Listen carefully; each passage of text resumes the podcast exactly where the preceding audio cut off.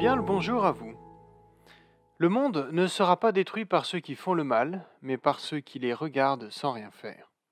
Cette phrase du très connu Albert Einstein est criante de lucidité. Car force est de constater que face à la souffrance, la violence et l'injustice, nous n'avons pour faire simple que quatre choix. Adhérer, banaliser, désespérer ou espérer.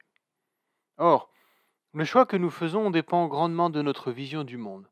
Si nous considérons que l'égoïsme et l'individualisme sont les fondements de la réussite sociale, alors il est logique que nous cautionnons la violence de nos sociétés, voire même que nous l'utilisions pour servir nos intérêts.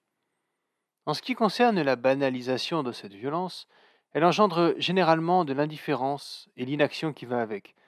Pour continuer avec les citations, Gandhi disait Sois le changement que tu veux voir dans le monde.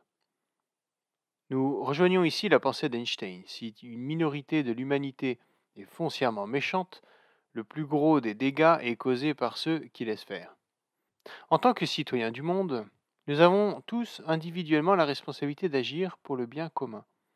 Comme disait le Dalai Lama, si vous pensez que vous êtes trop petit pour changer quelque chose, essayez donc de dormir avec un moustique dans votre chambre. Reste maintenant l'éternel combat entre l'espoir et le désespoir. Ici encore, tout dépend de notre vision du monde. Sommes-nous dans un monde foncièrement bon, taché de mauvaises actions, ou dans un monde foncièrement mauvais, et dont chaque belle chose peut alors être perçue comme un miracle? À vous de juger. Pour en finir avec les citations, je veux vous laisser méditer sur euh, ces paroles du chapitre 7 du livre de l'Ecclésiaste dans la Bible. Mieux vaut aller dans une maison de deuil que d'aller dans une maison de festin. Dans celle-là se trouve la fin de tout homme, et le vivant en prend conscience. Mieux vaut le chagrin que le rire, car malgré un visage triste, le